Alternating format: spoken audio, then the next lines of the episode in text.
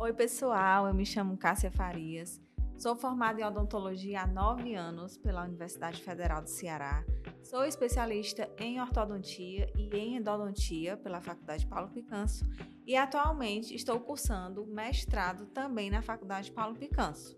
E hoje eu vim aqui bater um bate-papo com vocês sobre um tema que eu venho produzindo durante todo esse curso de mestrado, que é o uso de insertos ultrassônicos em endodontia. E hoje eu convidei uma colega que se tornou uma grande amiga, que é a Lara Barroso, para conversar comigo a respeito desse assunto. Eu gostaria de convidar ela para se apresentar para quem estiver nos ouvindo.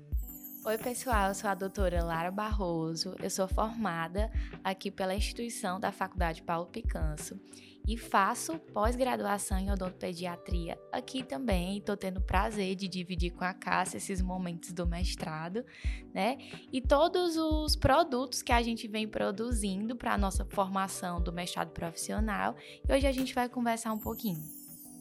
Amiga, obrigada por ter vindo até aqui comigo hoje. Eu sei que tudo está sendo muito corrido, principalmente nessa etapa final do mestrado.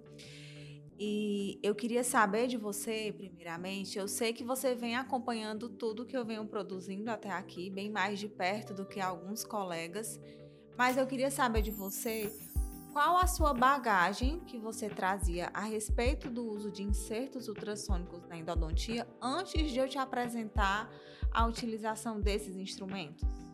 Assim, os insertos ultrassônicos mesmo eu comecei a conhecer depois que a gente chegou no mestrado. Até então não conhecia nada sobre o assunto. Eu acredito que na minha época de graduação, a minha turma também, a gente né, teve esse déficit muito porque foi na época da pandemia.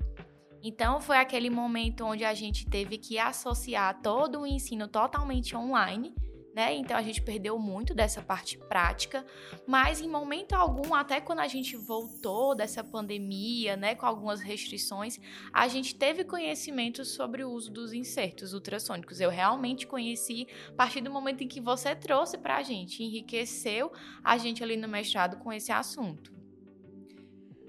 É, eu acho que você já deve ter visto que em algumas aulas eu acabei comentando que esses insertos eles vão nos ajudar a resolver casos complexos em endodontia, como também eles vão tornar o atendimento clínico em endodontia mais ágil, mais rápido, né? Então, diante dessas vantagens, eu queria saber de você se você acha que seria vantajoso a gente estar tá abordando esse tipo de assunto durante a graduação. Eu acredito assim, né? Você já falou algumas vantagens sobre o uso dos insertos, né? Através de todos os produtos que você fez no mestrado, principalmente dos vídeos, né? Que eu acompanho no Instagram e tudo mais. E observo que ele ajuda muito a rotina clínica, né? Otimiza tempo. Em algumas situações, ele é ótimo para ser utilizado. E eu acho que seria uma boa ideia trazer para a graduação, nem que fosse como uma forma de conhecimento mesmo, né? Porque eu acredito que clinicamente para o professor fica um pouco mais complicado dele sentar ali com o aluno e usar o inserto ultrassônico, mostrando né, no dia a dia como poderia ser usado. Talvez aulas em que você tivesse pelo menos o conhecimento da técnica ou alguma aula, algum caso que poderia ser utilizado, eu acho que ficaria bacana. Agora eu acho que para o professor, não digo nem tanto para o aluno, para o professor tá ali na hora da clínica acompanhando, que a gente sabe que é uma loucura, vários pacientes, vários casos, alunos num box falando de endo, outros falando de cirurgia. Então eu acho que seria um pouco mais complexo. Talvez eu acredito que realmente teria uma utilização mais fomentada se fosse utilizado na pós-graduação. Sim. Acredito que na graduação, então, de certa forma, a gente poderia estar atuando, apresentando aos alunos o que Isso. são esses instrumentos, como a gente pode utilizá-los e em algumas situações específicas na clínica, a gente poderia estar mostrando a forma de utilização, né? E apesar desses insertos é, datarem o ano de 1957, que foi a primeira vez que foi utilizado em endodontia, esse tema ainda é pouco abordado. E mesmo sendo na pós-graduação, em que eu finalizei minha pós-graduação em 2018, não foi abordado esse assunto. Então, é daí que a gente vê o quão atual ele está sendo é, disseminado. Uhum. E eu queria te perguntar uma coisa, Cássia, né? Porque assim, a gente vê muito através das suas produções científicas, clínicas, a questão do uso do inserto, mas eu queria saber de fato quando você consegue realmente utilizar esses insertos ultrassônicos para que de fato eles servem. Certo. Esses insertos, primeiramente, eles começaram a ser utilizados em preparos cavitários para uhum. restaurações convencionais. Como surgiu a peça de mão de alta rotação, que era mais rápida, é, tinha mais vantagens, os insertos foram deixados de lado. Depois, eles começaram a ser introduzidos na endodontia. E na periodontia também. Na periodontia a gente vê na raspagem, né? Que a gente coloca aquelas pontas de ultrassom uhum. que servem para raspagem de tártaro. Que é uma vida, né? Depois que a gente usa, é. nunca mais abandona. E daí veio a utilização na endodontia que vem várias etapas do tratamento endodôntico que a gente pode utilizar. A gente pode utilizar para acesso, localização de canal, localização de canal calcificado, remoção de instrumento fraturado, remoção de pino intraradicular. A gente também pode estar utilizando as etapas de obturação, em que a gente consegue cortar e condensar a gota pecha. Pode também estar utilizando em retratamentos, que a gente consegue remover todo aquele material obturador e também na cirurgia parendodôntica. E tudo isso de uma forma mais segura, porque a gente sabe que os insertos ultrassônicos eles não desgastam como as brocas de alta rotação.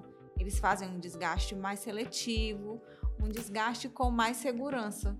Que a, a gente, gente fala hoje, né, da odontologia minimamente invasiva, isso. né?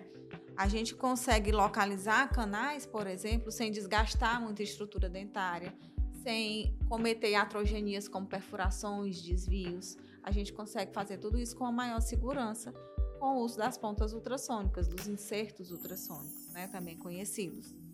E é daí que eu venho convidar para quem não conhece é, ou para quem ficou curioso para saber um pouco mais sobre os insertos ultrassônicos, a ler, a receber no seu e-mail, por acaso tem interesse, via me solicitar o e-book que eu estou produzindo agora durante o mestrado, que vai trazer todas essas aplicabilidades desses insertos ultrassônicos na endodontia, bem como também um aplicativo em que a gente vai conseguir ter todas essas informações, as formas de uso, as indicações, a potência, a irrigação, de uma forma mais acessível e rápida, através do uso de um celular que está ali com o aplicativo baixado.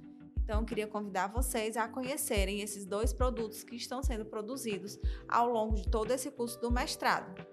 E eu queria também agradecer a Lara mais uma vez por ter topado estar aqui hoje comigo gravando esse podcast e que a gente possa se encontrar mais vezes, né, amiga? É, que não seja só uma amizade durante o mestrado, que eu tenho certeza que a gente desenvolveu uma parceria muito grande e eu tenho certeza que os seus produtos vão vir para ajudar muito os alunos da graduação, principalmente da pós-graduação, sabendo que há de mais novo dentro da endodontia, embora não seja né, um assunto tão novo assim como você relatou, mas é algo que hoje está sendo mais utilizado. Então eu tenho certeza que seus produtos vão ser assim exemplares aqui na instituição para ajudar a todos. Obrigada, amiga.